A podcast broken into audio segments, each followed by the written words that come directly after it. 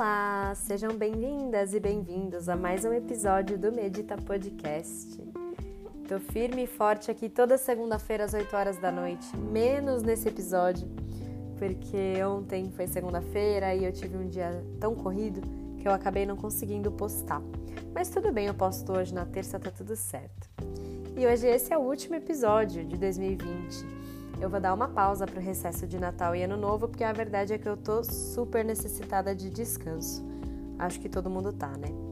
Que ano, minha gente, que ano! Bom, o episódio de hoje é sobre os mitos da yoga.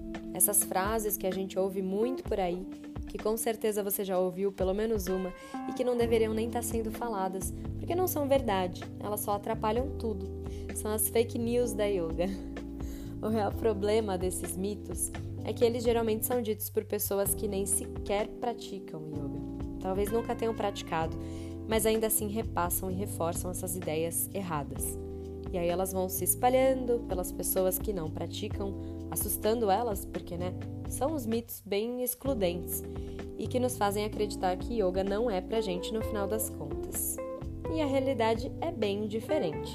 Inclusive, eu, na minha experiência como professora, quando eu dou aula para uma pessoa que nunca praticou antes, eu ouço 90% das vezes, sem exagero, algo do tipo: Nossa, Ju, não é nada do que eu achava que era, é muito mais tranquilo, que delícia, etc. Por aí vai.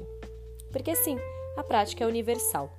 É para todas e todas, sem exceção, porque ela deve ser feita sempre respeitando os seus próprios limites, o seu tempo, que é pessoal e fazendo de forma respeitosa para com o seu próprio corpo e suas condições, não tem como errar, não tem como ser ruim.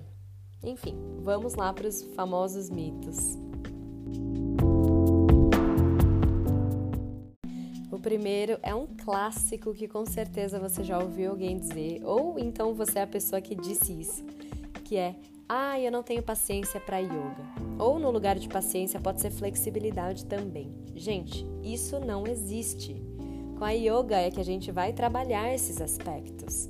A prática é que vai nos ajudar a desenvolver consciência corporal, acessar um estado meditativo de silêncio, de presença, nos conectando ao aqui e agora, e tudo isso com disciplina vai meio que te tornar uma pessoa mais paciente.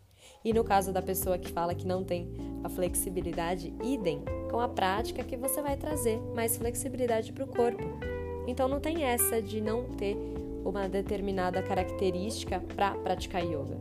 Porque não precisa ter nada para praticar yoga, só vontade mesmo. O segundo mito eu também já ouvi muito, que é a crença de que nem todo mundo pode fazer yoga. Mitaço esse. Yoga é para todo mundo sim. Porque yoga não é só postura. Então, se você não tem um braço ou uma perna, por exemplo, ou se você tem qualquer condição física específica, você ainda pode e deve praticar. Yoga é meditação, é respiração, é conexão consigo mesmo, é um estado de consciência, é mil coisas além de posturas físicas. Então, qualquer empecilho físico que você tenha não vai te impedir de viver a yoga de fato. Vem praticar, gente, sem crença limitante. Outro mito também é que homens não fazem yoga, que yoga é coisa de mulher. Pois é. Isso não é muito dito de fato da boca para fora, sabe? Mas é uma crença que existe. Eu mesma tenho pouquíssimos alunos homens, eu conto nos dedos das minhas mãos. E eu não sei de onde que vem essa ideia. Ela tem zero fundamentos, até porque antigamente, muito tempo atrás, a yoga era uma prática exclusiva para homens. Mulheres não podiam praticar, mas também não, mulher não podia fazer nada, né? Enfim, esse mito eu nunca entendi. Yoga é para o ser humano, independe de sexo, gênero, idade, classe social, qualquer outra coisa. Mais um mito que também não é muito dito, mas que existe no inconsciente coletivo, muita gente acredita nisso, que yoga não é para pessoas acima do peso. Obesos, nem pensar. Mas meu povo, vamos parar com esses mitos, por favor. De onde que tiraram essa ideia? a aula pode ser a mesma para o magro e para o gordo, que ela vai dar certo. Às vezes pode haver alguma limitação física em determinado asana, mas é só fazer com cuidado, com respeito ao próprio corpo, independente do formato dele. Se você não acredita em mim, pesquisa no Google imagens de pessoas gordas praticando yoga e você vai ver uma foto mais linda do que a outra. Com a prática, o corpo, seja ele magro ou gordo, vai se adaptando, vai se flexibilizando, se permitindo. Então já quebra essa crença aí também. A última crença que eu vou trazer aqui hoje é que yoga é religião. Esse é mais um mito daqueles. Yoga não é religião. Você pode ser católico, ateu, evangélico, umbandista ou ter qualquer outra crença ou fé e você ainda vai poder praticar. Como eu já disse, yoga é um estado de consciência, é uma prática física, mental e espiritual que vai trabalhar todos os aspectos do seu ser, como ser mesmo, o que independe de crenças e religiosidades. Claro, ela tem a sua origem relacionada a religiões e culturas do Oriente, como a cultura hindu. Mas a prática da yoga mesmo não está ligada a cultos, pregações ou qualquer outro tipo de atividade religiosa. Então pratiquem tranquilos com a religião ou a não religião de vocês, que tá tudo bem.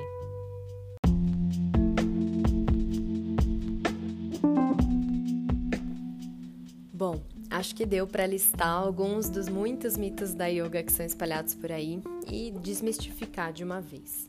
Se eu tiver deixado passar algum mito que você já ouviu e eu não falei aqui, por favor, me manda lá no Instagram, que é yoga com y.juliareis, porque eu quero saber. E também eu posso fazer um episódio Mitos da Yoga 2 de repente. Gente, muito obrigada por ouvir até aqui. Eu espero que você tenha gostado desse episódio, que ele tenha te servido de alguma forma e não deixa de compartilhar com quem você ama para esses conteúdos chegarem a mais pessoas. E aí você já me ajuda também. Boas festas, eu espero que você encerre esse ano doido com tranquilidade e esperança. Nos vemos em 2021. Um beijo. Namastê.